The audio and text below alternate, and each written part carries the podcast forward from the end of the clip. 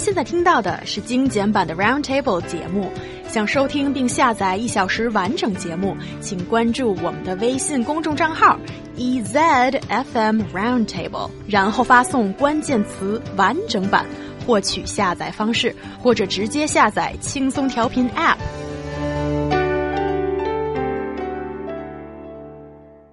A 16 year old British teenager has made more than 64,000 US dollars from a website she made to give Chinese babies English names.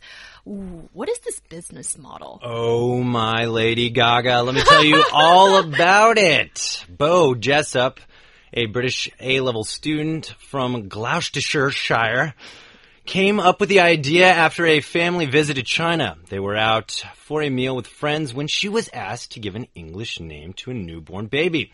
Her website, which she has now, is titled Special Name, in which she assigns personality traits to each English name.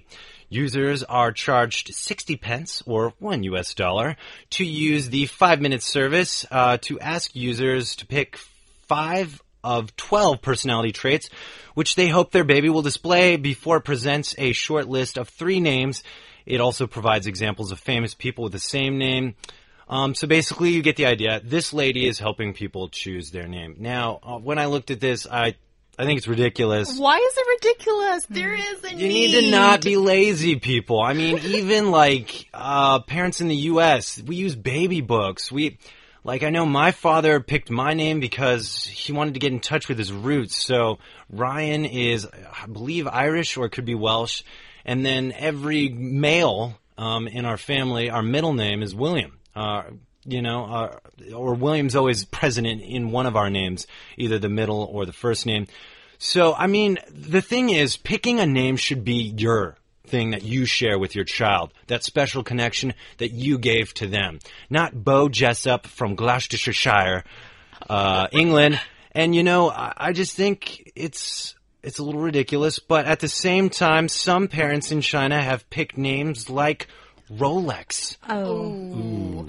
I had a, a a classmate called Ferrari in the UK, and he's from Hong Kong. For some reason, I thought it fitted him pretty well. I remember, yeah, yeah. One day the teacher announced that, oh, this person's late again and terrible grades, Ferrari, and then the whole uh, hall of people, Great name. yeah, Great name. it- uh, filled with laughter. Yeah, it's just I don't know. Some Chi- Chinese parents choose some funny and weird names. Uh, It's not lazy. I think they just don't know the proper cultural meaning behind the name. They choose uh, names like Willow or Stone or Candy or uh, or Love. But at or the same time, why wouldn't you research? Why would you just kind of carelessly say, okay, stone, because I like stones. Big stones are good, so let's name it stone. Oh, Ryan, I don't please get let it. me fill you in on this. Chinese don't parents don't. I mean, they pay a lot of attention, or the individual pays a lot of attention into the uh, English name that they want to hold. Apple, banana, And with Stone, probably because his. happiness. Probably his Chinese name has got Smile. the word stone Oh, in it. And then, yeah, I know a girl whose English name is Pearl. It's because her Chinese name is But actually, I think Pearl is actually, uh, you'd see some people with that English name. Yeah, but she wouldn't know the connotation that's attached to that English name if she's from a different culture. Well, I thought about this, guys, and I was like, "H- how can I judge this without giving my two cents and people judging me for the names I would choose for my kids? And, uh, you know, I thought of some names. Um, so here's for the males, and you ladies can uh, totally criticize me, okay? and our okay. listeners. But uh, I chose Connor. What? Uh, Connor. Connor. Oh, Connor. Connor, yeah, because it's like a very uh, Welsh, I think, or, or, or yeah, around that area. Rorin, I really like Rorin. Kale, that's a strong name for uh, ladies. Uh, if I had a daughter, I would name her Madeline. I think is a very beautiful name, or Dominique. So those those are my two cents. Instead of some of the other names, you know, like like we had mentioned, happiness, smile, banana, love. Ooh, we're, we're precious.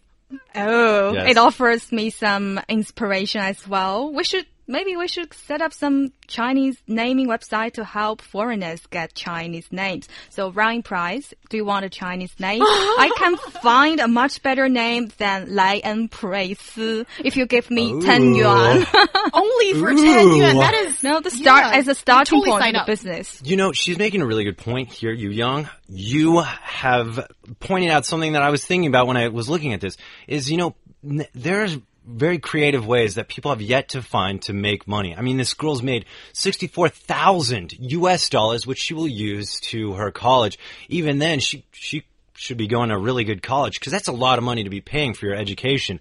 But still, with something as so simple as uh, as giving a name in a what was it five minute process or something like that, I I think it's very impressive and, and creative how people can find ways to make money nowadays. Is my two cents here. Yeah, it's quite inspirational, you know. The girl just wanted to do it just to, just to see if an idea could turn into something more than just simple idea and to become more than just a small project. It's a nice surprise, it turns out. Yeah, and all of that can be done in a website and connecting people from two completely different continents. And actually, it's filling a demand that is very real for today's Chinese people because uh, for various reasons, people want that English name. But I'd say my Chinese name, Candy. my Chinese name is He Yang, and I'm very proud of that.